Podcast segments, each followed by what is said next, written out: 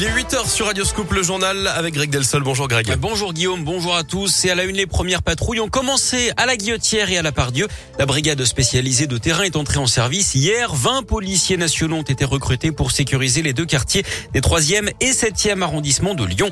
La brigade sera complétée pour atteindre 31 agents d'ici l'été. Il est prévu qu'elle reste sur la durée. Des brigades comme celle-là, il en existe habituellement dans les quartiers de reconquête républicaine comme à Vénissieux, Rieux-la-Pape ou Vaux-en-Velin. Une exception a donc été faite ici à la demande du préfet.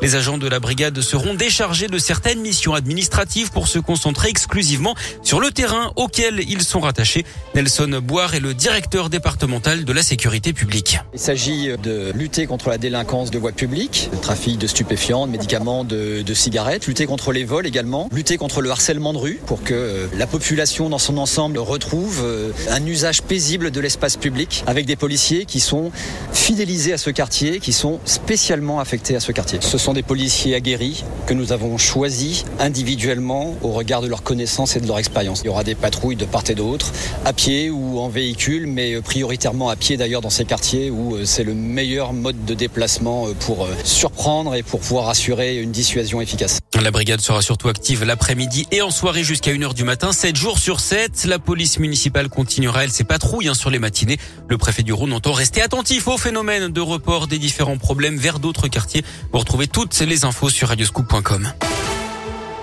La torche de la raffinerie de Fézin allumée ce matin, ça va certainement durer toute la journée. Pas d'inquiétude, hein, c'est à cause d'une opération de maintenance programmée sur un site de raffinage. Total rappelle que cette fumée noire n'est pas dangereuse pour la santé et ne participe que très faiblement à la pollution.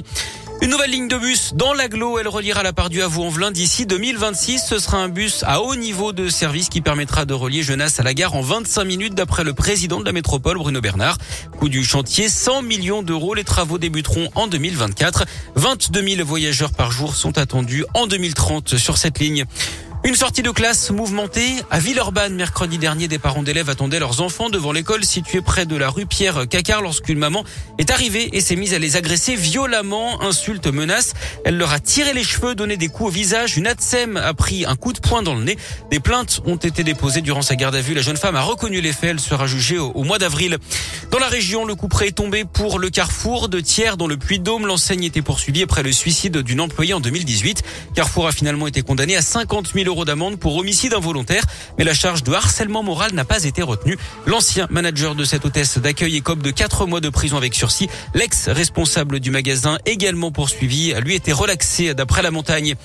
Chez Amazon, le recrutement fait un carton. 3000 jobs supplémentaires seront à pourvoir en 2022 chez le géant du web qui avait déjà embauché 4000 personnes l'an dernier. L'objectif, c'est d'arriver à 18 500 personnes en CDI dans le pays. Alors ça concerne tout type de profil, de compétences et d'expérience. Et puis on termine par cette mauvaise surprise pour des collégiens dans l'un à la cantine du collège du Renon à Vona vendredi, le village du chef étoilé Georges Blanc. Ils ont découvert des asticots dans leur Ah. gnocchi. C'était en fait des larves de mythes alimentaires. D'après le progrès, le stock a été jeté et remplacé par du riz. Personne n'a été malade. Le département assure hein, que les règles d'hygiène ont été respectées.